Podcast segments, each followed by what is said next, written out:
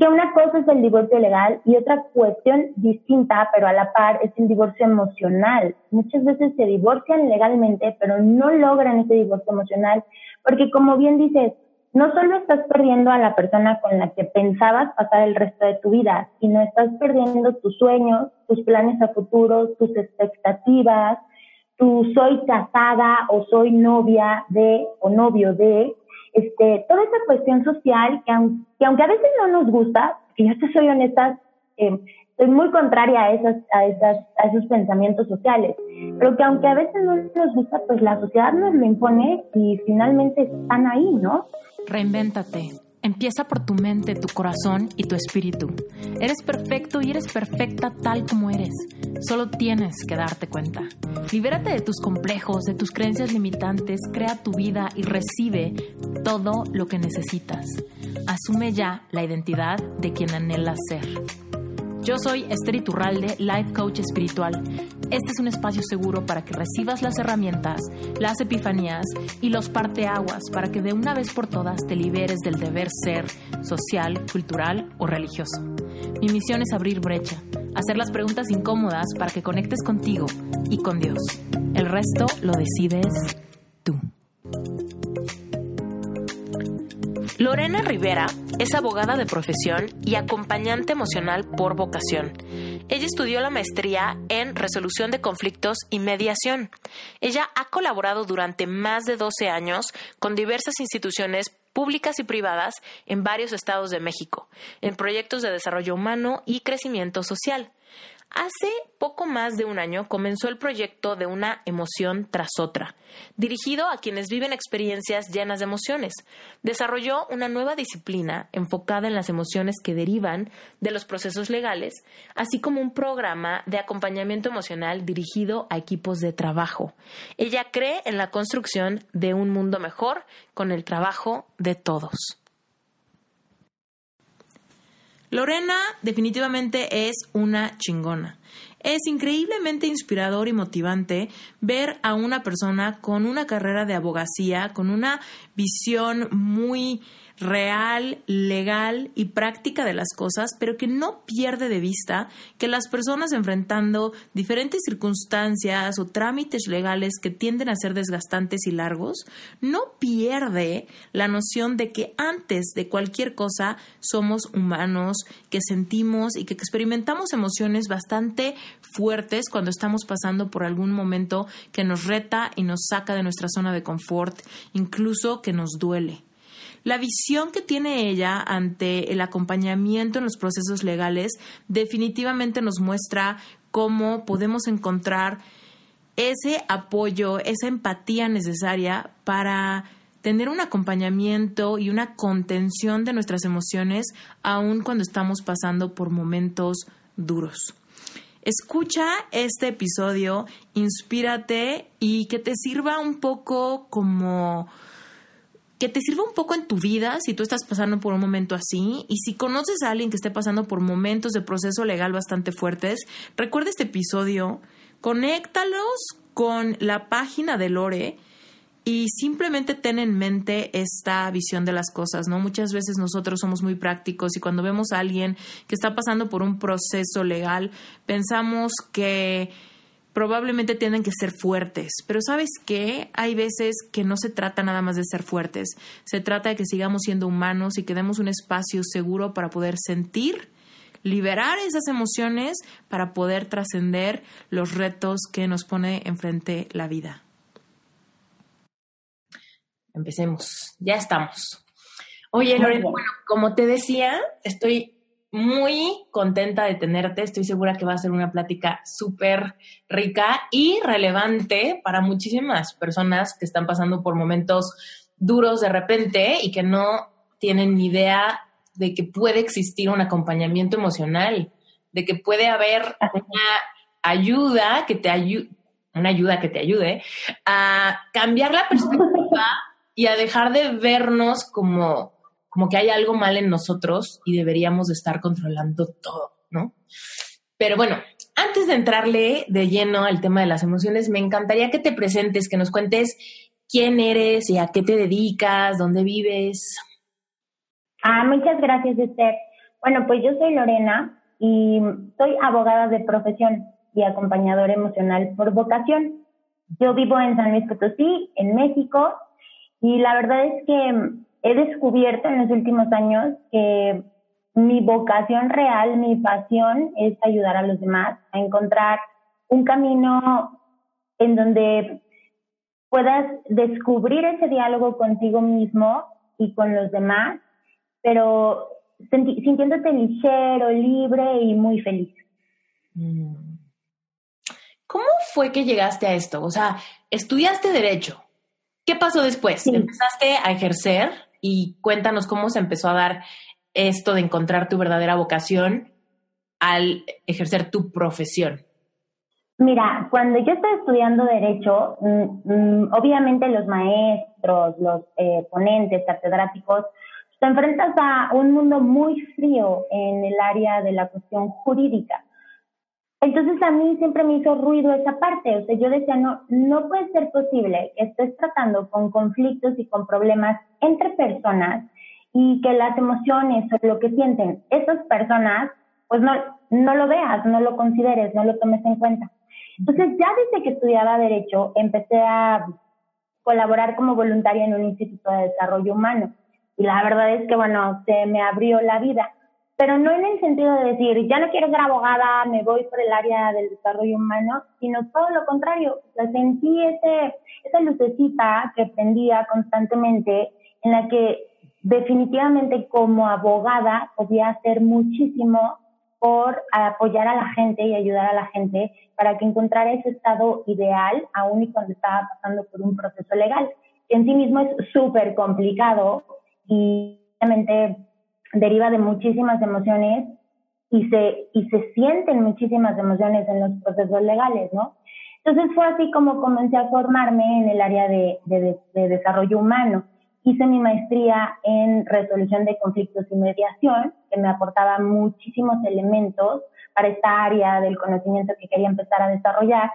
Y el año pasado, por fin terminé mi proyecto de investigación en el que específicamente desarrollo una disciplina que atiende las emociones que derivan de los procesos legales. Es una cuestión completamente nueva, no existe, si bien es cierto existe la asistencia psicológica a quienes pasan por un proceso, pero no el acompañamiento emocional como tal, ¿no? Eh, prácticamente es agarrarlos de la manita y, e ir viviendo a su lado todo lo que van atravesando al mismo tiempo que van desarrollando su proceso legal. Entonces, la verdad es que es padrísimo porque veo las, las dos áreas que más me gustan. Oye, ese, me da curiosidad, ¿a qué procesos legales te refieres? ¿Es de todo o en específico como divorcios o no sé? Mira, prácticamente lo, se puede aplicar a todas las áreas, pero como bien dices, pues sí, la cuestión familiar, divorcios, pensión alimenticia, qué pasa con los hijos durante el divorcio, eh, son, son las áreas como con más emociones a flor de piel, ¿no? Porque sí, claro, cuando pierdes un trabajo, que es el área laboral, pues cuando pierdes un trabajo, obviamente el mundo se te sacude.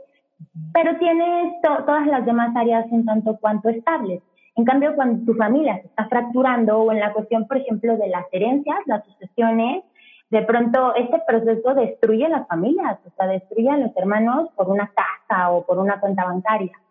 Y también este, lo estamos aplicando muchísimo al área penal, pero en cuestión de apoyar a la familia del imputado o del culpable y a la familia de la víctima. Porque en ambos casos, por ejemplo, si mi marido cometió un delito y tiene una prisión, una pena de prisión, este, pues yo me quedo afuera y me quedo con hijos o me quedo con la suegra o me quedo sin trabajo, sin ingreso. ¿Cómo vivo todo ese proceso? O sea, si él es culpable o no, o está viviendo un proceso legal, pero yo qué hago afuera con todo lo que estoy sintiendo. Y en el mismo sentido a la familia de la víctima, a la red de apoyo de la víctima, porque la víctima ya de por sí está pasando por una situación difícil, pero como mamá, como papá, como hermana, como pareja de, una persona que fue víctima de un delito, es muy complicado poder entender la situación, ¿no? Desde esa perspectiva. Entonces está, así es como lo hemos estado trabajando principalmente. Oye, y en el acompañamiento, digamos que tú ejerces como la abogada de esta persona y también le das el acompañamiento o es una u otra? No, ajá, es una u otra. O sea, no puedo ser acompañadora emocional y titular del proceso jurídico, porque entonces em, se empatarían un poco los, los criterios. Eh, una emoción tras otra trabaja en colaboración con diversas instituciones públicas y privadas en donde se presta la asesoría jurídica. Pero obviamente como abogada, eh, al momento de llevar a cabo el acompañamiento emocional, pues facilita la comunicación. ¿no? Sí, tú sabes lo que está pasando, ¿no? Exactamente. O sea, sabes las etapas del proceso, los trámites, las terminologías. Entonces, no es como que te hablen chino, como luego a muchos psicólogos les suele pasar, que les hablan de audiencias, de alegatos, de pruebas, y dicen, ¿qué demonios está padre, señora? Explíqueme primero qué es lo qué significa, ¿no? En el caso del acompañamiento emocional dirigido especialmente a los procesos legales, pues ya todas esas bases jurídicas salen de manera natural. Mm. Incluso en la mayoría de las veces, pues nos toca como acompañadores emocionales explicarles en, en, cristiano, digámoslo así, los términos, ¿no? Que luego los, los abogados manejan y el cliente de pronto dice, ay, pero es que no sé qué me está diciendo, o sea, no sé qué es lo que voy a hacer ahí. Entonces, como acompañador emocional también trabajas esa parte, ¿no? O sea, una audiencia, bueno, pues mire, se va a sentar, se va a encontrar con su familia, va a ver a su ex marido, o sea, etcétera, etcétera. Sí. Mm, está súper interesante. Oye, y cuéntame qué te gusta más hacer ahora. O sea, también, o sea, me queda claro que haces el acompañamiento emocional, pero también la haces de abogada en algunos casos, o sea, que digas, bueno, sí, voy a dar acompañamiento, más bien te voy a voy a hacerlo legal nada más. Sí, claro. Sí, de hecho, bueno, o sea, el, la razón por la cual existe el, acompañamiento emocional a los procesos legales es principalmente porque soy abogada. Esa parte la quiero y me apasiona muchísimo y no me puedo despegar de ahí, porque además, gracias a eso nace lo otro, ¿no? Pero lo que más me apasiona definitivamente, pues es el acompañamiento emocional a los procesos legales. Este, sí te está jalando ese tema superhumano de contacto, de empatía.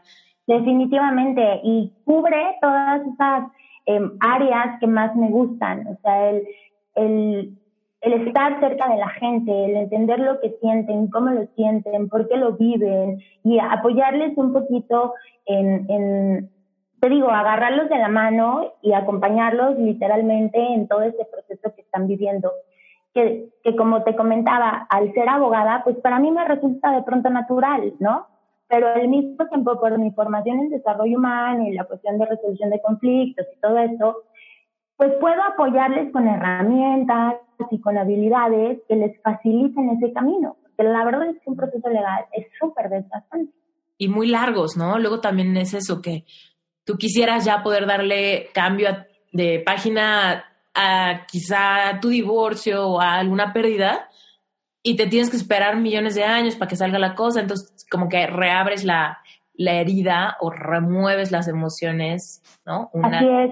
vez y dices... Es constante, ajá, es constante y tienen una evolución también las emociones en los procesos legales, tienen una evolución muy particular que no la tienen en otras situaciones hay partes de duelo, hay partes de sanación, hay otras partes de negación y luego regresas nuevamente al duelo en un mismo proceso.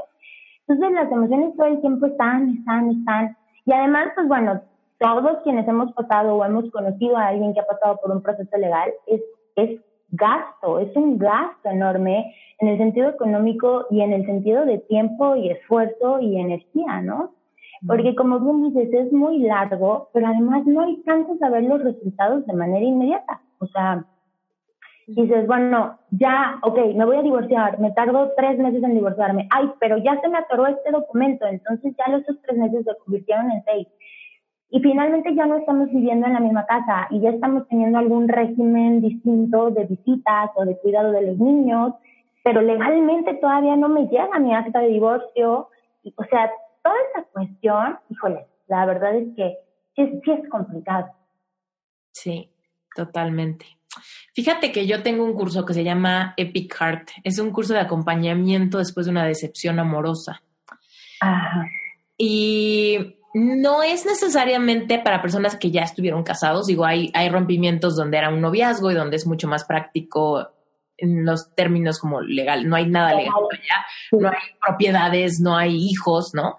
Pero en algunos casos sí hay, ¿no? Y me ha tocado, o sea, el acompañamiento de sanar heridas que tienen que ver con humillaciones, que tienen que ver con promesas hechas, ¿no?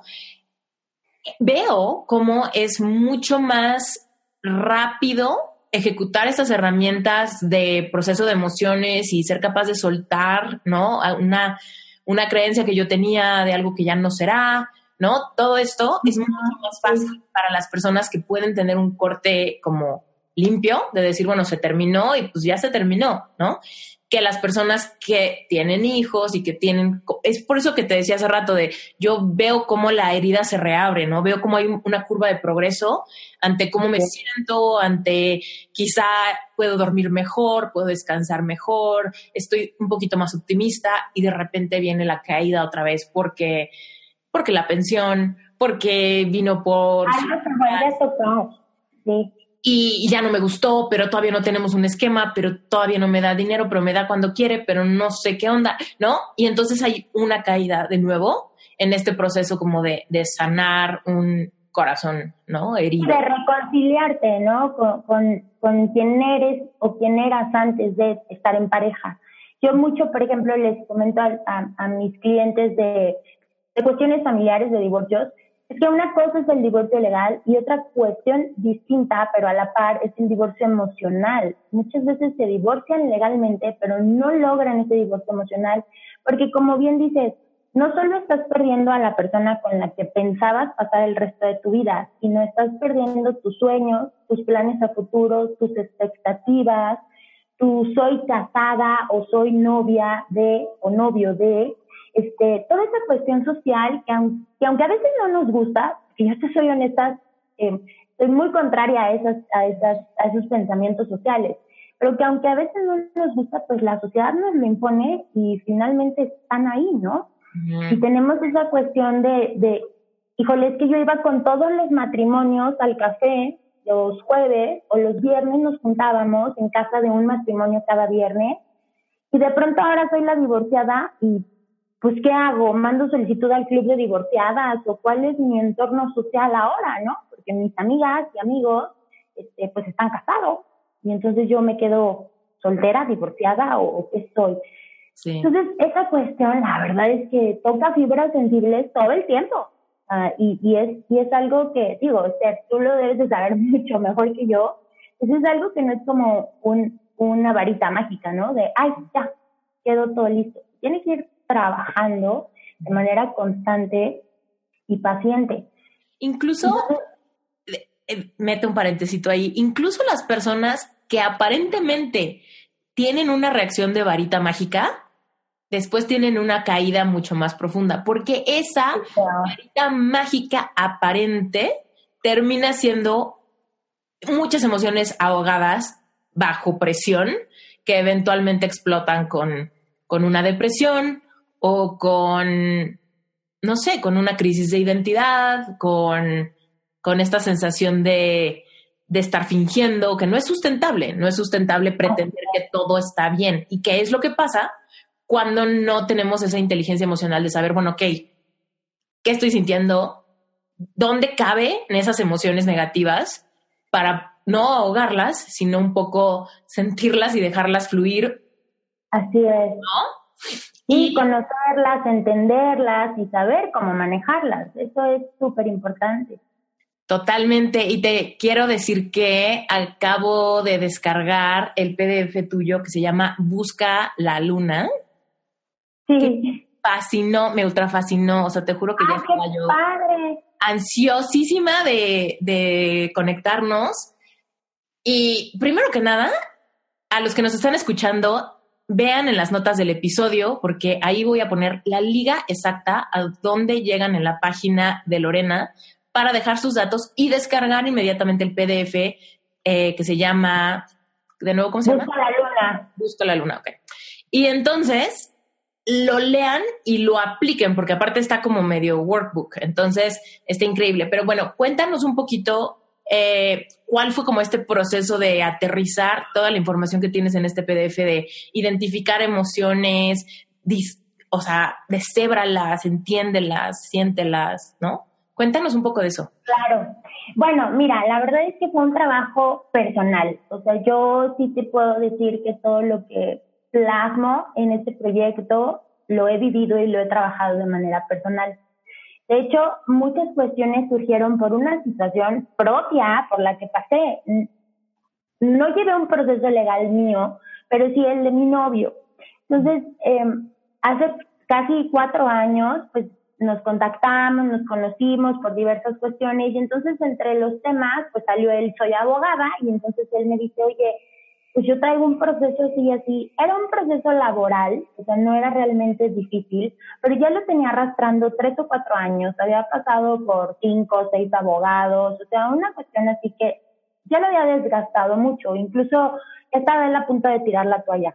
Entonces, cuando yo empiezo a tomar el proceso, eh, pido auxilio a otro amigo abogado con el que normalmente trabajamos en conjunto, y después se deriva ahí en una cuestión, este, un pleito ahí ya muy feo, una cuestión penal y cosas así que no eran complicadas en sí mismas en el sentido legal, pero sí estaban desgastando ya mucho el proceso y nos estaban desgastando a nosotros. Y un día mi amigo, el abogado, me dice, es que sabes que, Lorena, lo que tú tienes que hacer es dejar a un lado las emociones. O sea, piensa como abogado.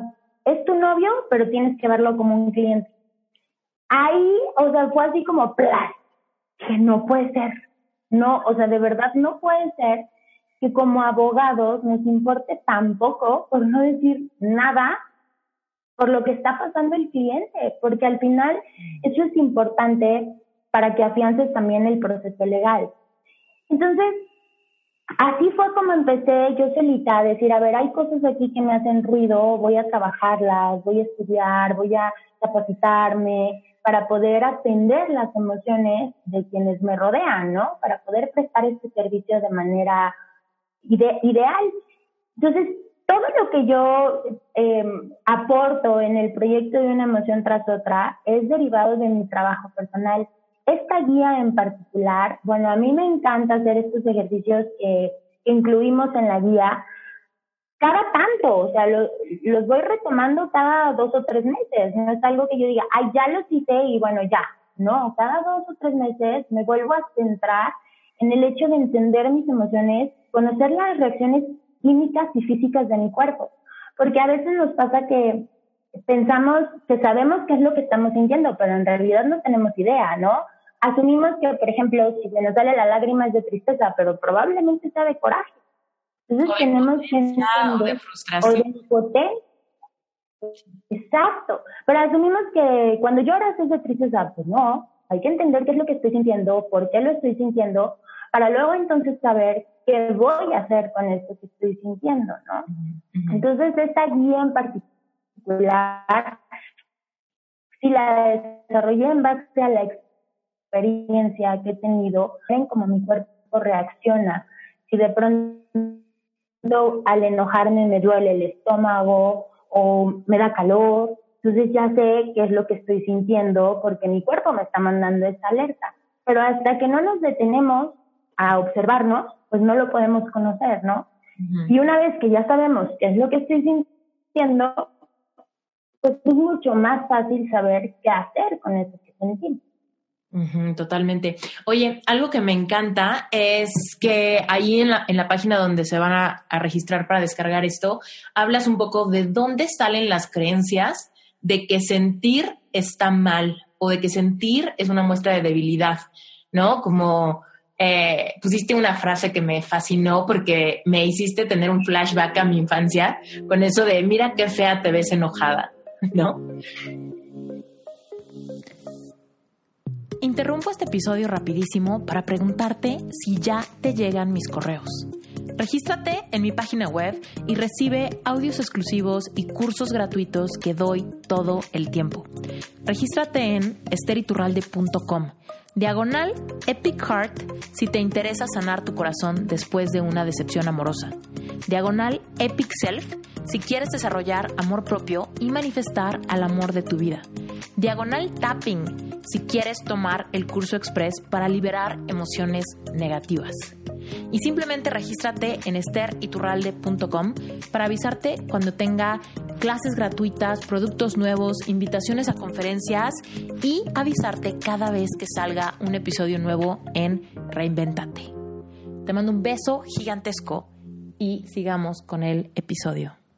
Algo que me parece súper interesante es escarbarle un poco a de dónde es que salen las creencias que nos hacen querer ocultar nuestras emociones y que no llorar, no mostrar como, como nada y eso nos lleva a como a esconder tanto que hasta escondemos de nosotros mismos cómo nos sentimos y eso se vuelve la olla de presión de la que estábamos hablando. Pero me gustó mucho ver en tu página web que haces referencia a estas frasecitas, ¿no? Que, que los niños escuchan. Cuéntanos un poco de eso. Mira, yo soy una convencida, Esther, de que es la sociedad la que nos marca las pautas a seguir. Definitivamente. Yo y que si bien es cierto, sí, y de que si bien es cierto que conforme vamos creciendo, se va desarrollando nuestro criterio y tenemos la toma de decisiones de hacer o dejar de hacer cualquier cosa, pues también es cierto que esa toma de decisiones y ese criterio se ven marcadas por la educación y los ejemplos que recibes en la infancia. Algo eh, clave de estos ejemplos. Cuando la gente llora, y digo la gente porque yo ya aprendí a no llorar así, cuando la gente llora, se tapa la cara. Mm. Cuando la gente tiene vergüenza, se tapa la cara. Mm. Incluso cuando se ríe de manera escandalosa, se tapa la boca. ¿Por qué cubrimos nuestras emociones? Pues porque así nos lo han enseñado, de manera directa o indirecta. Por eso estas frasecitas de que ya te ves llorando, así nadie te va a querer, o el típico de los chavitos, ¿no? Que, oye, no, los hombres no lloran. A ver, no, sí, los seres humanos sienten, los seres humanos lloramos, reímos, gritamos, nos enojamos, pero nos enseñan a no, a no mostrarlo y eso automáticamente nos convierte en, no sentirlo, ¿no? Porque si no lo puedes mostrar, pues aprendes entonces a no sentirlo para no tener que evitarlo. Y como bien dice, se va convirtiendo en una olla de presión y en algún momento cuando llegamos a, la edad adulta, entonces reaccionamos de maneras no saludables ante estímulos que nos generan emociones. Pero esto es porque no sabemos qué es lo que estamos sintiendo, o sea, no sabemos cómo lo sentimos. Totalmente. Sí. Esto, o sea, que también lo, lo, he estudiado en cuanto a creencias limitantes, ¿no? De qué escuchaste en tu casa cuando eras chiquito al respecto del dinero, o del rol de la mujer, o del rol del hombre, o de qué hacen las niñas bonitas, o qué, qué, qué hay que hacer en la escuela, o religión, o X, ¿no? Y de ahí sale un, un paradigma, ¿no? De todas mis creencias, las buenas, las malas, las nobles, las horribles, las limitantes, las inseguridades, ¿no? Por cosas que escuchamos y de repente ahí me hace sentir, bueno, qué o sea, qué conscientes debemos de ser los adultos cuando les decimos cosas así a los niños, ¿no? Que quizá es, no quiero lidiar con tu emoción, porque tampoco sé cómo lidiar con tu emoción. O sea, si no te digo que no estés enojada porque te ves fea enojada, ¿qué hago cuando estás enojada para darte contención, hija o niñita o sobrina o lo que sea, a tus emociones para no ahogarlas, para no decirte ahogarlas para que no te veas fea, ¿no? Pero entonces dar un espacio, ¿no? Y yo creo, bueno, es tan sencillo como simplemente decir, ¿por qué estás enojada? ¿No? O sea, es como, está bien estar enojado, pero dime por qué. Y después vamos a buscar una solución para que entonces en ese proceso de buscar una solución trasciendas tu enojo, ¿no? O trasciendas tu frustración, ¿no? ¿Cuántos niños eh, batallan con esta poca tolerancia a la frustración, ¿no? De decir, no puedo abrir mi juguete, ah, no puedo abrirlo, no puedo abrirlo, ¡pum! Lo avientan, ¿no? Yo tengo sobrinos y lo veo, ¿no? Que digo, es que estaba tan emocionado, no sabe qué hacer con su emoción, no aguanta como esta frustración de no poder como avanzar y termina como por aventarlo, ¿no? Y entonces es este proceso de, oh, mira, te ayudo, mira, mira, tiene aquí un Durex, hay que quitar el Durex, ¿no? En vez de decir, ya toma, lo abro yo, ni se enteró cómo y se lo doy, ¿no? Y entonces es como que esa frustración le hicimos un corte y de repente ya estaba solucionado. Pero entonces ahí no estamos solucionando esta tolerancia a la frustración a través de buscarle un poquito, ¿no? Para encontrarle solución y entonces así dejar que esa frustración como que se diluya poco a poco al ver que pues el objeto de mi frustración no era para tanto. Pero si nada más le damos una solución o si nada más ahogamos un enojo con un helado o con un premio o con un ya toma el iPad, pues entonces no estamos ayudando a que esa emoción se sienta y se trascienda. Y entonces nos encontramos adultos, ¿no? Que se frustran muchísimo porque se les cruza a alguien o porque, no sé, algo pasa. es como, pues es que desde niño nunca supo qué hacer con, su frustración. Exactamente. no un proceso de soltar. Con los niños eh, se, se, acostumbra a buscar la solución inmediata, pero no la solución a largo plazo. Y, y no se les cuestiona o se les enseña a cuestionarse a sí mismos qué es lo que está pasando y por dónde, por dónde pueden salir, ¿no? Pero sobre todo qué es lo que están sintiendo y cómo lo deben de expresar. porque como bien dices, puede estar muy frustrado el niño o la niña, pero no, no tiene por qué patalear o gritar o golpear. Puede expresar esa frustración de manera saludable y el adulto es quien debe de indicarle el camino. Pero desafortunadamente la dinámica actual de la sociedad, y digo actual de hace, un par de décadas para, para acá, este, ha sido llena de estrés, llena de, de ruido externo y no nos permite tener estos momentos de reflexión, de silencio, de platicar con nosotros mismos y saber realmente por qué estamos pasando y cómo lo estamos pasando, ¿no? Sea, estamos ya acostumbrados, o por lo menos eso, eso he notado en México, que estamos ya muy acostumbrados a, a vivir a las prisas y a solucionar lo inmediato, y lo inmediato es principalmente las cuestiones materiales, y lo después, lo, lo otro pues ya vendrá después, y es lo otro, lo que debe de ser primero, ¿no? La atención, el cuidado, el, el quererte, el cuidarte, el atenderte, el escucharte y el hablarte a ti mismo antes que resolver tus cuestiones materiales, ¿no? Porque una cosa te complica la otra, definitivamente. Sí, totalmente. Oye, Lore, cuéntanos, ¿cómo, cómo se ve o cómo, cómo sería este acompañamiento para los que no nos lo imaginamos? ¿Cómo, ¿Cómo son las sesiones? ¿Cuánto duran? ¿De qué manera te haces presente en la vida de esta persona con estas emociones, ¿no? Ahí al... Claro, este, bueno, tenemos tres modalidades, lo que es el acompañamiento emocional en sí mismo, que es eh, cuando estás pasando por una situación de vida complicada, que detectas que hay emociones con las que ya no puedes y necesitas ayuda.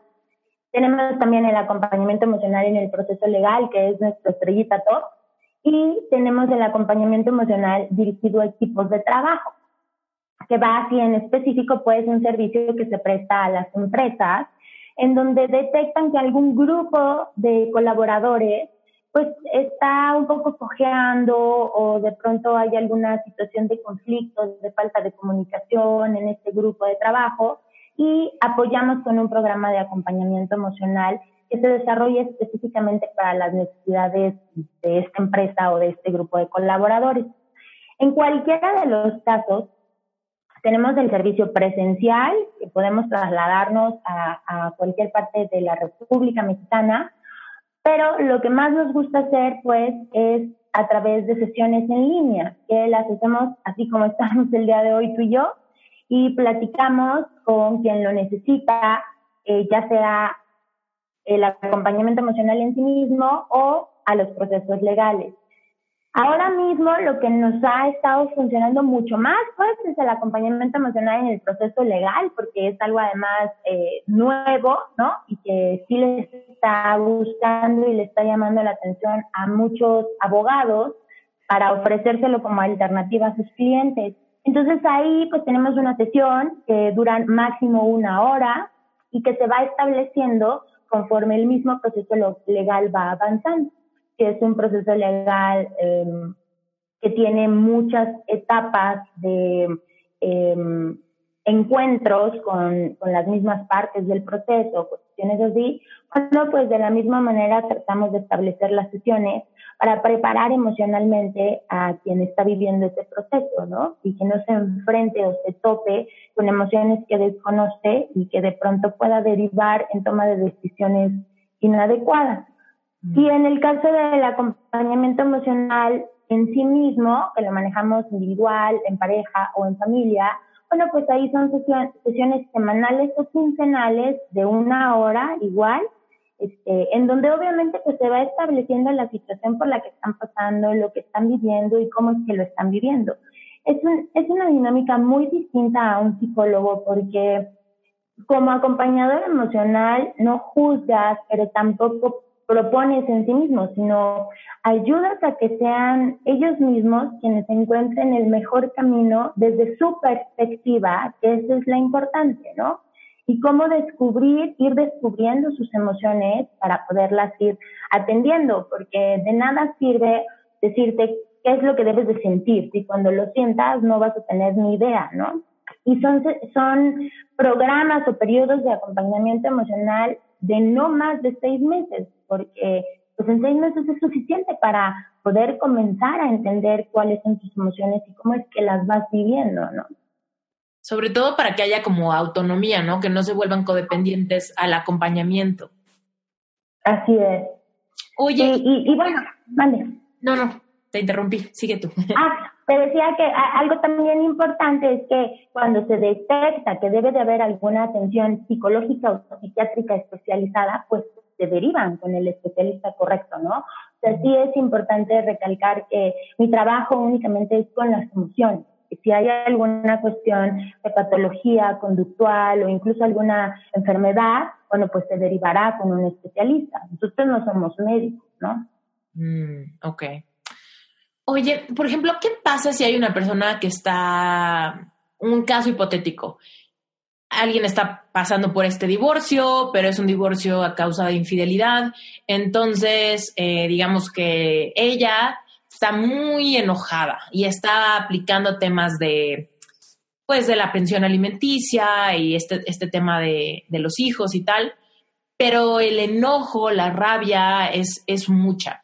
¿Qué pasa en este caso? ¿Cómo puede esta persona como, como dejar fluir estas emociones? ¿Cómo, las puede transformar? ¿Cuál sería como un ejercicio que hacen como para procesar esto? ¿Qué pasaría en una sesión si tú te topas con esta situación? Ah, bueno, mira, ha sucedido, sucede más de lo que imaginamos. Este, y en definitiva, las ganas de venganza eh, son las que terminan tomando el control de la situación. O sea, eh, en hombres y en mujeres, eh, que me ha pasado de los dos lados. Pero pasa que, por ejemplo, el marido me pone el cuerno a mí, la esposa, y yo me quedo con los hijos, y entonces a los hijos los utilizo como candado para recordarte el daño que me hiciste. Entonces, no los puedes ver hasta que yo quiera, los días que yo quiera y como yo quiera. Pero además, tenemos esa idea equivocada de que para hacer daño hay que pegarle en el bolsillo a los demás, ¿no? Entonces es, ah, tú me das seis mil pesos al mes, pues no me ajustan. Y si no me das doce mil, pues no ves a los niños y toda esa cuestión que sucede, y sucede muchísimo. Entonces, ¿cómo la trabajamos? Bueno, en principio debemos de hacer consciente a esta mujer u hombre que está pasando por estas ganas de revancha tenemos que hacerlo consciente de la situación por la cual está pasando. El daño ya se hizo, la infidelidad ya sucedió. Si hubo o no hubo arrepentimiento, se trabaja también esta cuestión por parte de los dos. O sea, yo me voy a perdonar porque le, le fui infiel y voy a pedir perdón porque le fui infiel, porque indistintamente de quererla o no quererla ya como pareja, finalmente falta el respeto a una relación y a una persona que de una u otra manera pues ha compartido su vida conmigo. Pero a mí que me han sido infiel, también tengo que perdonarme a mí misma, porque la gran mayoría de las veces nos culpamos cuando el otro hace algo que no es correcto, ¿no? Entonces, claro, es que como yo trabajaba todo el día, pues, ¿a qué hora lo atendía? Como yo llegaba cansada por las noches, pues, es normal que buscara a alguien más. Y aunque no lo expreses, pero ese es tu sentimiento. Fui culpable de lo que él me está haciendo a mí. En gran parte, todos en una pareja son responsables de los actos de la pareja. Pero si te han hecho daño, te han ofendido, perdónate también a ti misma por permitir que el otro te ofendiera o te hiciera el daño. Y después perdónalo por hacer lo que, lo que en realidad haya hecho. Se trabaja esa cuestión de reconciliación respecto a la situación. Yo mucho les digo, eres tú contra el problema, mm. no tú contra él y luego contra el problema. No, no. Son ustedes dos, una expareja, contra el problema. Y el problema es el divorcio, pero ustedes dos son dos personas que en algún momento se quisieron tanto que decidieron formar una familia. Que en algún momento se quisieron tanto que pensaron que iban a terminar su vida juntos. Las cosas no suceden como las pensaste, pero eso no significa que deban de hacerse daño mutuamente.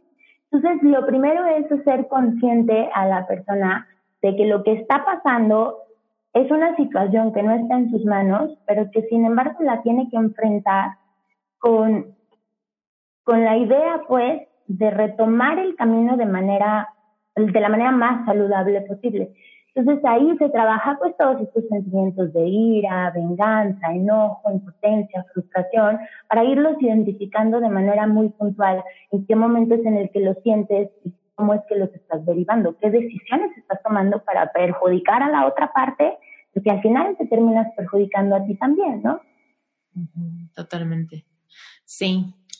Sí, hay veces que a mí me preguntan, es que ¿cómo lo perdono si me hizo esto? ¿No? Y es como, el, acuérdate que perdonar no significa regresar. Perdonar no significa volverte de tapete, ni de pechito, ni, ni tener amnesia, ¿no? claro. Es soltar la ofensa por ti.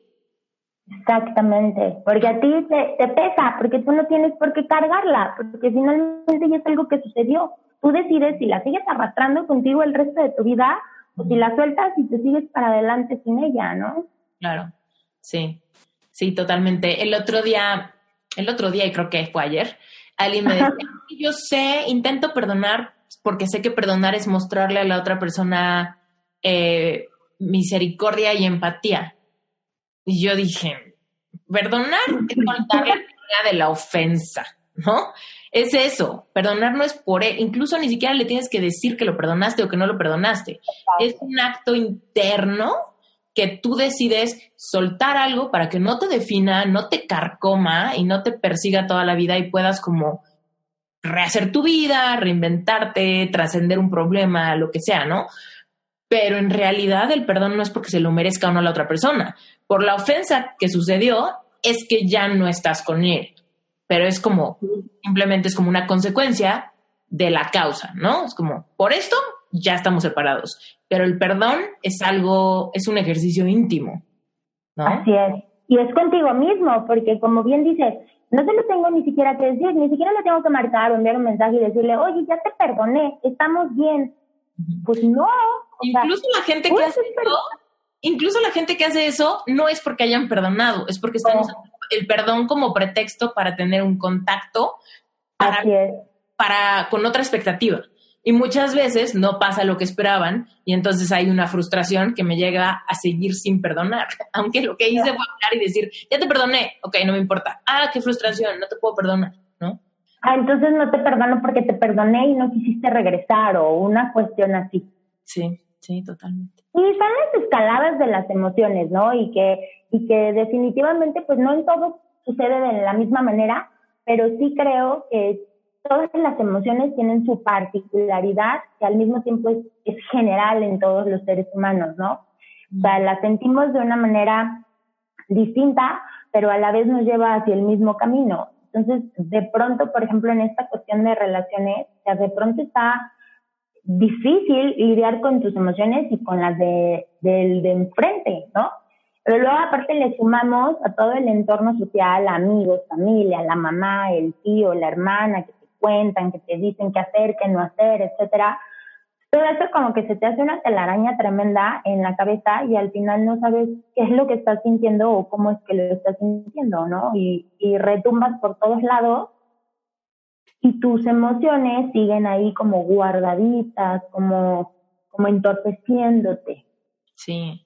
Sí, totalmente. Y fíjate, ahorita que dijiste eso me recordaste, hay una, una parte en, en el curso que te cuento de Picard donde yo aconsejo que las personas que ya están en ese acompañamiento para trascender una decepción amorosa le dejen de platicar a su mejor amiga, a su mejor amigo, a su mamá, a su hermana, ¿no? Es como, no lo hagas porque muchas veces lo que pasa es que la gente que no sabe dar un acompañamiento emocional lo que deduce es que tiene que estar de acuerdo contigo, ¿no?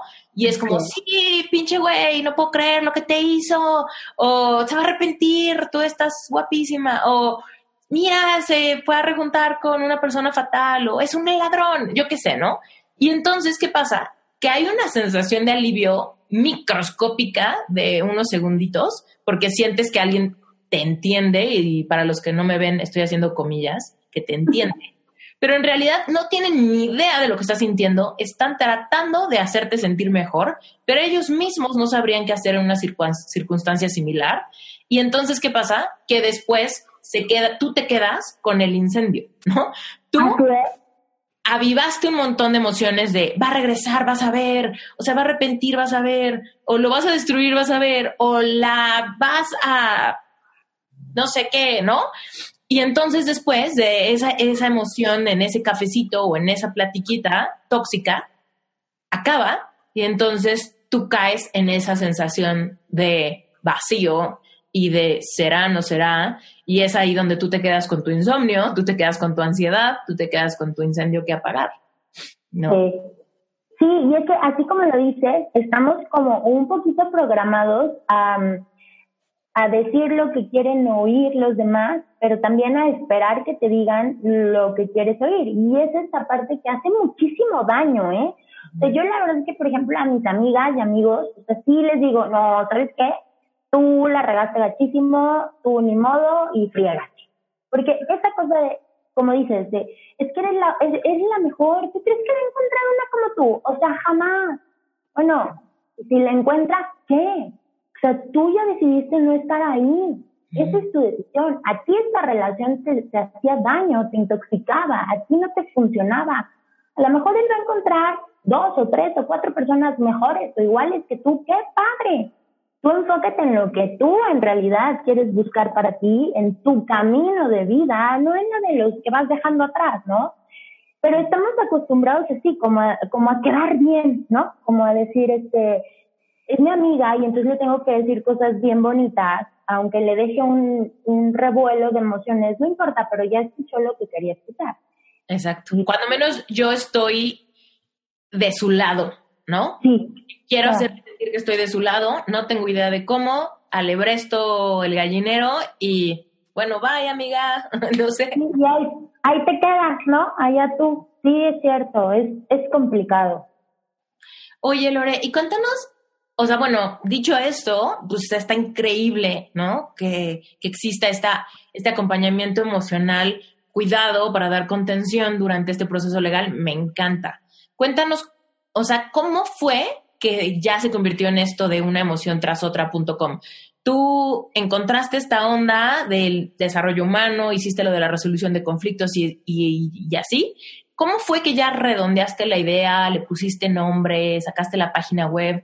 ¿Cómo fue que te motivaste y cómo fue tu proceso creativo? Bueno, mira, te voy a ser súper honesta. Desde hace muchos años tenía yo tentación de, de un blog, de un espacio virtual, este, toda esta cuestión. Pero entenderás que como abogada, pues no tenía ni, o sea, cero idea de todo esto, ¿no?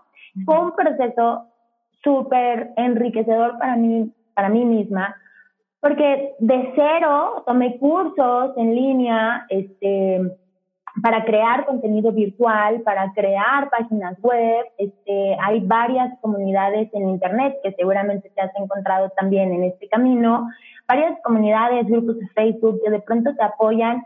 Uno de ellos, pues obviamente es el de Raquel, que cuando lo encontré se me abrió una luz tremenda cuando encontré a Raquel. Este, porque para los que nos están escuchando, se refiere a Raquel Ortuño. Escuchen su episodio de Reinvéntate. Está hace como ocho episodios salió el de ella y está bien bueno y ahí van a ver a qué se dedica Raquel y por qué ahorita Lorena me está platicando de Raquel. Sí, sí, la verdad es que Raquel fue una luz en el camino tremenda. Yo estoy súper agradecida de haberla encontrado en la vida, porque, o sea, si bien es cierto, comencé con todo esto de, la página web, la construí yo sola, o sea, todo lo que ven en la página, en, en la página de una emoción tras otra, está hecho por manos artesanales, tales cual, o sea, tal cual, como una manualidad que hice yo solita, ¿no? Este, porque así fue como lo empecé a construir y una emoción tras otra surge realmente de irme dando cuenta de, de cómo las vamos dejando pasar, pasar, pasar a las emociones, ¿no? De que vamos nosotros caminando y se nos va quedando atrás, entre comillas, porque al final las vamos cargando. Las vamos cargando en una mochila que nos pesa demasiado y que de pronto la mochila o empieza a escurrir o se empieza a abrir de una orillita o cuando acordamos revienta.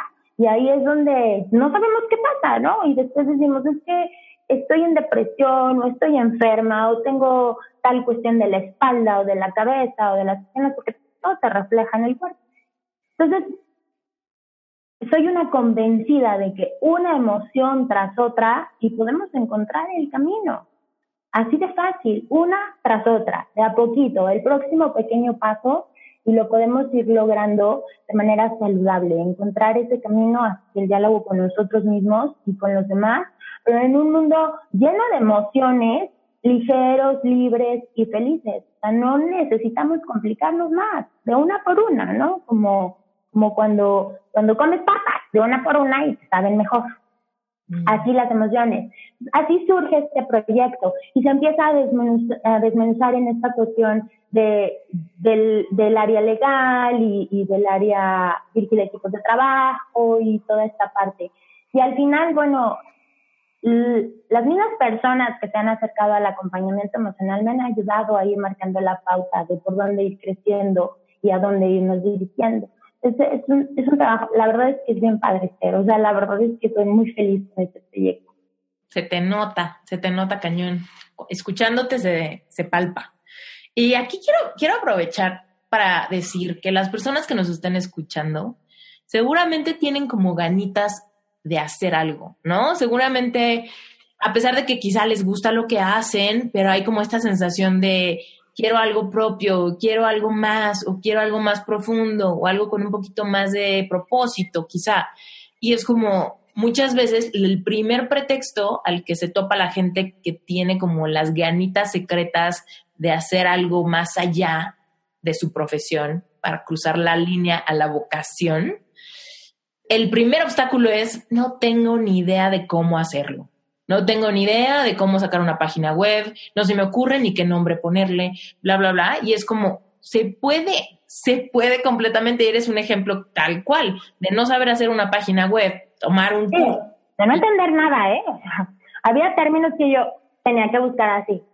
O sea, ah, significa esto, ah, ya, ya entiendo. O sea, de cero. Y se puede, claro que se puede, Raquel perdón, Esther, nada más es cuestión de, de decidirlo. O sea, ahora mismo tenemos todo a la mano de un clic, literal. O sea, todo lo buscas en internet, lo tienes, tienes videos, tienes gente maravillosa que hace las cosas de manera gratuita y las deja disponible en todas las plataformas, te llames YouTube, los podcasts que haces tú, o sea, lo tienes disponible. Hay gente maravillosa en el mundo y hay mucho material de habla hispana que se dedican precisamente a eso. Si yo sé algo, te lo dejo aquí para que tú lo puedas aprender.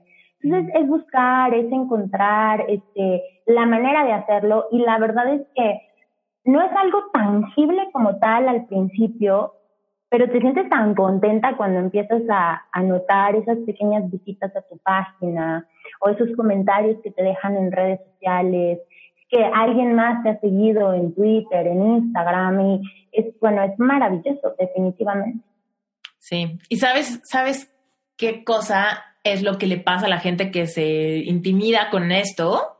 Yo pienso que viene de lo mismo, de no saber procesar tus emociones, porque esa resistencia a aprender algo nuevo que te impone es, es esa poca resistencia a la frustración de la que hablábamos, que quizá ibas sintiendo desde niño. Y entonces tratar de hacer algo nuevo y ver un primer video y sentir que no le entendiste ni J el tipo que te estaba explicando qué es WordPress, de repente dices, ya no puedo. Y ese, y ese ya no puedo es aventar el juguete. Así es, así es, es lo mismo.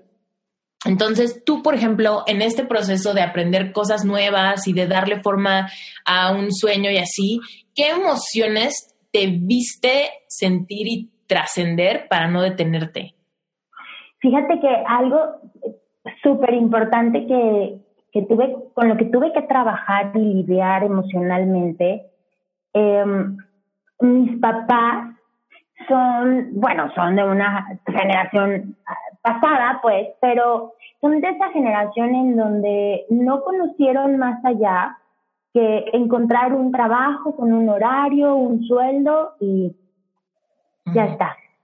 Entonces, cuando yo empecé a emprender, para empezar la palabra, bueno, te voy a contar una anécdota. Mi papá es muy paseado y me dice que soy su hija emprende. Y se queda ahí. Y yo le digo, ¿por qué emprende? Pues porque como que ahí andas, pero como que todavía no acabas. Para él no he terminado de emprender, ¿no? Él, soy su hija emprende. Y así se lo dice a la gente. A mí me da mucha risa, pero al principio era una, una frustración como tal el hecho de que no alcanzabas a explicarles por lo que estás pasando, ¿no? Eh, a mí me pasaba que al principio duraba de las 9 de la mañana a las 3 de la mañana del siguiente día sentada en la computadora. Entonces la expresión era, ¿qué hiciste? Pues es que estuve, ahí te la pasas pegada esta cosa. Sí, pero no me estoy rascando la panza, o sea, estoy desarrollando mi página web. entonces, bueno, y esta cosa yo no la entiendo, pero como que ya después cuando fueron, digo, mis papás, por ejemplo, ya usan Facebook, usan Twitter, sobre todo pues para cuestiones que les interesan, noticias, videos, etcétera. Entonces ya conforme fueron viendo mis imágenes o mis artículos o mis ligas, eh, que las veían compartidas por, las demás personas, era cuando decían, ah, no, es que esto sí, o sea, sí es una chamba, ¿no? O sea, no nada más está sentada en la computadora. Esta parte creo que es la más difícil de cuando decidimos sentarnos, entrar a este mundo digital. Eh, sobre todo, incluso en México, eh, todavía, aunque queremos hacer como que estamos ya muy dentro de, todavía nos falta, nos falta mucho camino por recorrer y las generaciones falta que empiecen a aprovechar realmente este mundo digital. Entonces sí pasa, o mis amigas de pronto era, ay, qué padre, vas a escribir así como la de Sex and the City, ¿verdad? no, tengo un negocio en línea, o sea, estas cosas que, y vaya, que son de mi generación, o son amigas que crecimos juntas y, y como que no, no, no les cae aún el 20 a la gran mayoría de personas o creen que está sentada haciéndote ahí tonta en la computadora las horas enteras, porque te cuestan muchas horas para subir un artículo, ¿no? Y de pronto ya ven el artículo y ven que son cinco párrafos y hacen como, ay, no manches, yo estuviste a las seis de la mañana, hay que agarrar, que exagerada, ni que fuera para tanto. Esas barreras que se tienen que romper, con las que se tienen que lidiar. ¿Qué emociones eh, generan esas barreras? Mira, definitivamente la frustración está todo el tiempo presente, porque te topas con eh, cuestiones que te parecen imposibles, cuestiones que no entiendes, pero que tienes que aprender y que te cuesta trabajo aprenderlas, pero al mismo tiempo de pronto viene esa impotencia de, no haber, a mí me pasaba, de no haber aprovechado el tiempo cuando, cuando tuve clases, por ejemplo, de informática o de, en, mi caso, en la carrera, pues todo lo de propiedad intelectual, o sea, de verdad, te soy honesta, lo pasé con los ojos cerrados y dormida. Y ahora digo, ay, ¿por qué no puse atención en ese momento, no? Este, esa impotencia de decir, puta, es que el tiempo ya se me fue y yo no lo, no lo he terminado, no lo he logrado. Pero también todas las emociones positivas, ¿no? O sea, la satisfacción de saber que estás haciendo las cosas para ti, que son tuyas y que nadie te las va a quitar. Esa alegría cuando de 10 personas una te dice cosas como, como está padrísima tu guía que tienes en la página, la descargué y me emocioné esas cuestiones, híjole, la verdad es que pues son emociones que vives todos los días y que, y que a la vez pues las tienes que ir trabajando, porque no te puedes quedar con el, ay, ya, a Esther le encantó mi guía, soy feliz, se acabó, ¿no? tienes que seguirlo trabajando, ok. Esther está contenta con mi vida, pues ahora necesito que más personas sigan contentas o necesito trabajar más para que con lo que sigue Esther también siga contenta.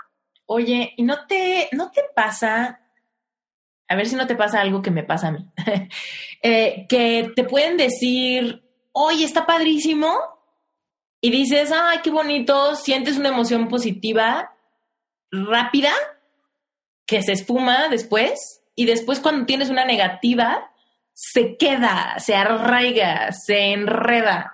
A mí te puedo decir que con el podcast gracias a Dios muchísimas personas resuenan con él y, me dicen, ¿no? Oye, me encanta tu podcast, te encontré y este episodio o aquel episodio o tal invitado me cayó como anillo al dedo, era justo lo que quería, ¿no? Y sí siento emociones positivas, sí siento esa afirmación y ese sentimiento de estar en el momento correcto, haciendo lo correcto y propósito y tal. Pero hay veces que de repente me llega el comentario de, odio tu voz, muérete, o algo así. no manches, necesito agarrar y de veras, o sea, meditar un rato, porque si no respiro profundo y pausado, me quedo con una sensación de contracción. Sí. Bien fuerte, ¿no? Y es a lo que voy de, ¿qué es? Pues yo pienso que es enojo, frustración, ¿cómo se siente? Contracción de mi cuerpo, total. Dolor de espalda, eh, bloqueo creativo, sensación de ya para qué, ¿no? Sí, sirve. Y es como una, una opinión, ¿no? Y es como qué cañón que muchas veces magnificamos el frijol en el arroz en vez de ese bendito arroz, ¿no? Así es. Pero eso también es una condición natural, ¿eh? O sea, eso también, o sea, no te sientas como la rarita, es una condición natural el mm, subrayar lo negativo y dejar pasar lo positivo, porque asumimos que en la vida nos debe de ir bien, entonces lo que nos sucede bueno, pues decimos, ah, pues es que sí tiene que ser, es bueno y qué padre, pero cuando nos sucede algo malo, entonces, ¿por qué está pasando esto? Si yo soy tan buena, le echo tantas ganas, trabajo muchísimo, me enfoco, o sea, ¿por qué? No, todo tiene que ser positivo, porque asumimos esa cuestión. Volvemos a lo mismo de la sociedad. Eh, esta frase de la vida se hizo para ser feliz, bueno, no, o sea, no, porque ser feliz, ¿qué significa ser feliz? O sea, dependerá de la situación, del contexto, de la compañía, de lo que realmente estés trabajando o haciendo en el momento para sentirte plena.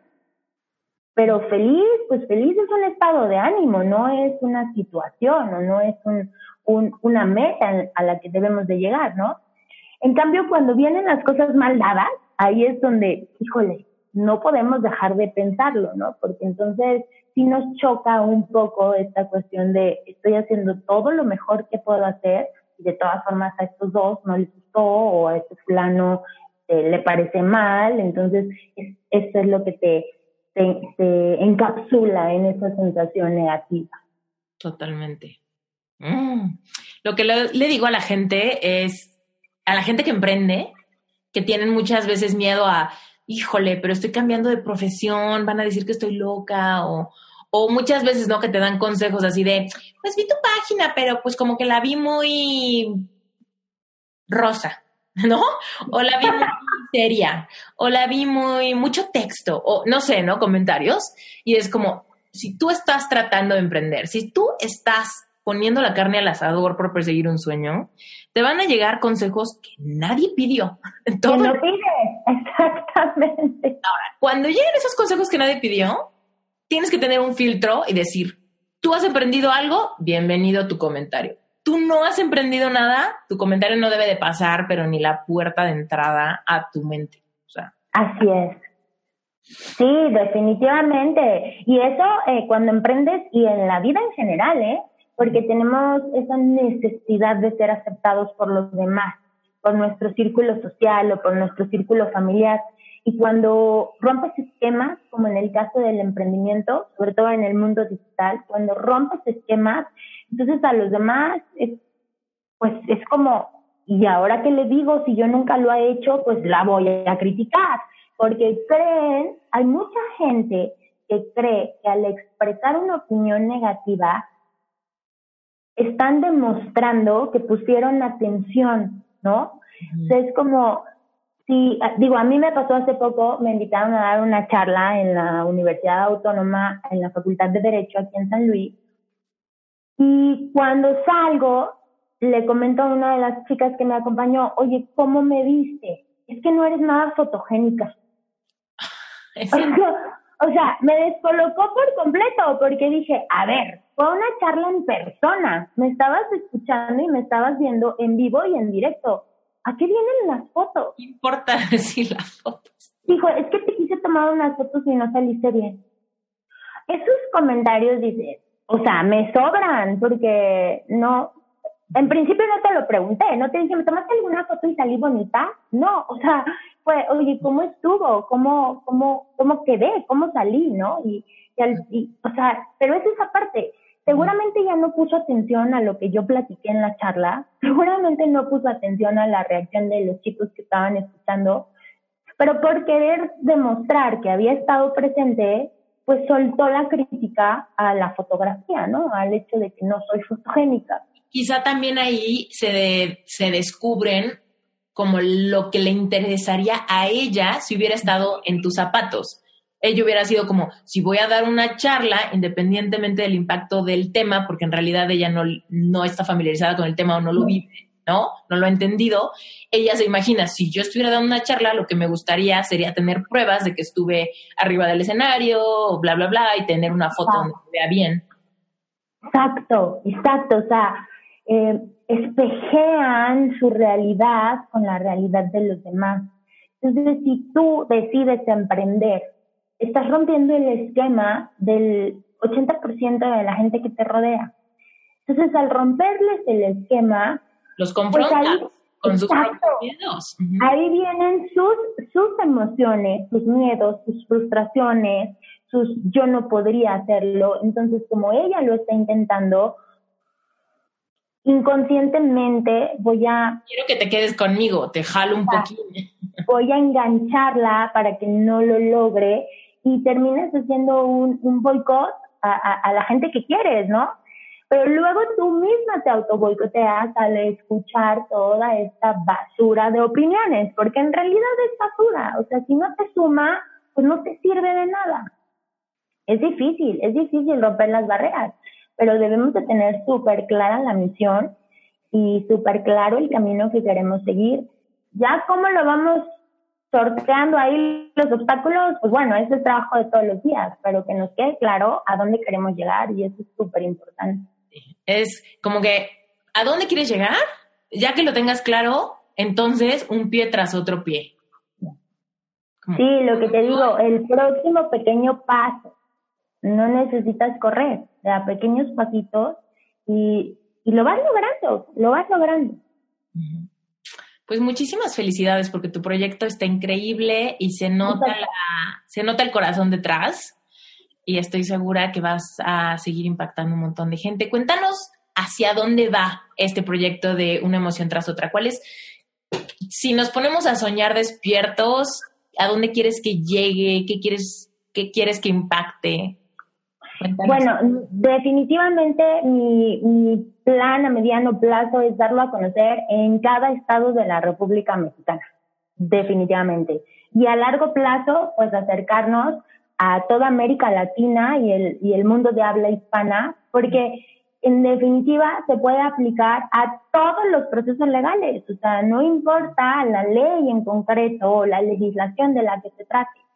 Entonces, te digo, a mediano plazo es poder darlo a conocer en todo el territorio mexicano, en Chihuahua y en, Quintana Roo y en Guanajuato y en Ciudad de México haya acompañadores emocionales de los procesos legales y se, se empiecen a involucrar los abogados en esta nueva dinámica de la sociedad que, que, es súper necesaria. Y de ahí, te digo, a largo plazo, pues darlo a conocer en el mundo. ¿verdad? Es una registrada. Sí, sí, estamos registrados y el, y el desarrollo de la disciplina como tal también está registrada. Este, es, es mía y de nadie más, pero me encanta compartirla con, con todos y, y se está sumando gente, se está sumando gente a abonarle a esta misma disciplina que estamos registrados. ¿Y tú capacitas gente? O sea, por ejemplo, si nos está escuchando un abogado, ¿no?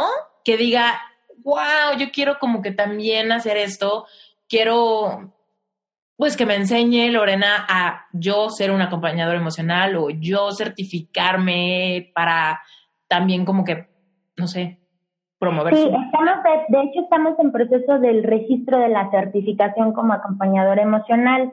Y para octubre esperamos ya estar lanzando los primeros talleres de formación.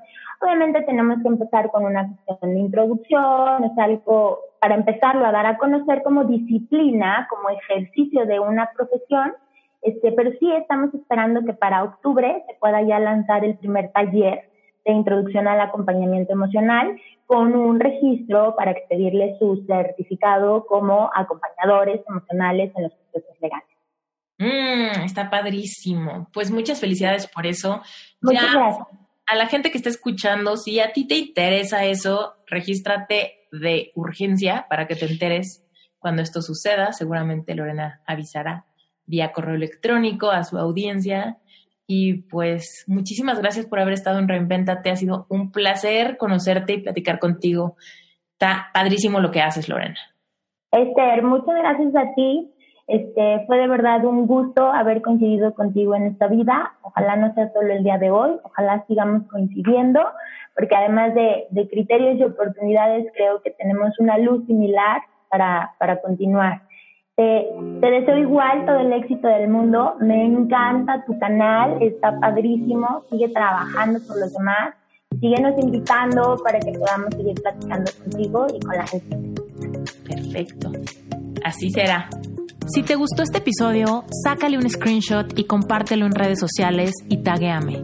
Ayúdame a crecer este movimiento. Y si lo escuchaste en iTunes, por favor déjame un review. Me vas a ayudar muchísimo. Y si aún no me sigues en Instagram o en Facebook, me encuentras como Esther Iturralde. Mi página web, esteriturralde.com. Ahí encontrarás información de mis cursos, mis conferencias, coaching individual y más. Nos vemos en el próximo episodio. Reinvéntate. Tienes la oportunidad de recuperar tu poder. Tienes la oportunidad de tener una conexión espiritual más fuerte que nunca antes. Y tienes la oportunidad de reinventarte por completo. Al sanar tu corazón, tu vida va a ser diferente. Te vas a convertir en una persona fuerte, independiente. Vas a ser una persona que irradie seguridad gracias a tu amor propio. Ahora, Imagínate que no sane tu corazón y que le haces caso a todos los consejos que te invitan a cauterizar tus heridas, a ignorar tus emociones. Imagínate que dejes pasar tiempo para olvidar a tu ex y esas heridas se vayan secando solas. ¿Sabes qué es lo que va a pasar? Te vas a meter en relaciones tóxicas que no trasciendan. Quizá ya lo estás haciendo. Vas a seguir atrayendo el mismo tipo de personas. Y aunque las relaciones aparenten empezar, muy bien, van a presentar los mismos síntomas con el tiempo. ¿Cuáles son? Dramatismo, codependencia, tristeza, mala comunicación, infidelidad, celos, necesidad de controlar al otro por inseguridad. Sanar ahora es tu responsabilidad y está en ti que dejes de ser víctima de tus emociones. Sé que fue mi alma desesperada la que me mantenía despierta todas esas noches para que yo no me conformara con esa realidad que estaba viviendo. Y por supuesto creo que fue Dios el que fue poniendo cada camino, cada libro, cada curso, cada certificación y después puso al amor de mi vida, que llegó a mi vida con ese anillo, con esa promesa de amor eterno que yo anhelaba desde mi pubertad. Simplemente amar y ser amada. Hoy mi propósito de vida es ayudar a otras personas que están pasando por algo similar a que se reinventen si todo esto te resuena, te quiero invitar a que formes parte de un programa de acompañamiento emocional que dura nueve semanas. Cubre todo, absolutamente todo lo que yo hice. Cada semana recibirás un módulo con varios audios, videos y ejercicios para que puedas aprender a controlar tu mente, liberar tus emociones y reconstruir tu amor propio. ¿Cómo reaccionar ante este cambio, esta pérdida y este duelo?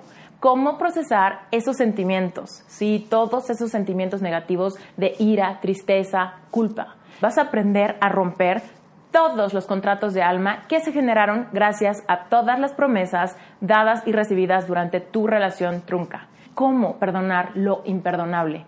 Vamos a aprender a soltar el pasado, a hacer espacio para el futuro. Vamos a aprender cómo funciona la ley universal del vacío vas a descubrir cuál es tu eneatipo y por qué podría ser susceptible a caer en codependencia o en pensamientos tóxicos. Vamos a cancelar todos esos contratos espirituales que se están robando tu energía creativa. Esos lazos que se generaron cuando tuviste relaciones sexuales, porque te volviste una sola carne con tus exes. Te vas a acercar más que nunca a Dios vas a entender tu propia intuición, vas a empezar a diferenciar la solitud de la soledad. Si estás con Dios, no tendrás ansiedad.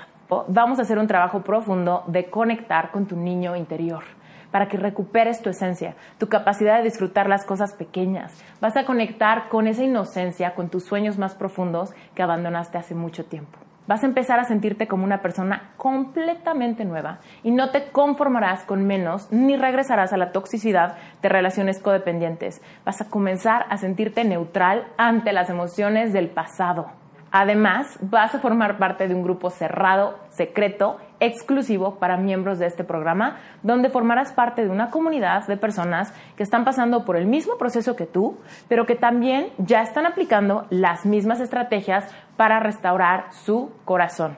Este curso te va a dar contención para tus emociones y ya no vas a sentir que nadie te entiende. Este es el momento para que le pongas un alto a esas emociones que te controlan. Imagínate lo que puedes lograr si superas a tu ex y te sientes entero o entera de nuevo. Imagínate lo increíble que va a ser que recibas un mensaje o una llamada de tu ex y no sientas absolutamente nada, que realmente tú puedas decidir con la mente fría qué es lo que te conviene.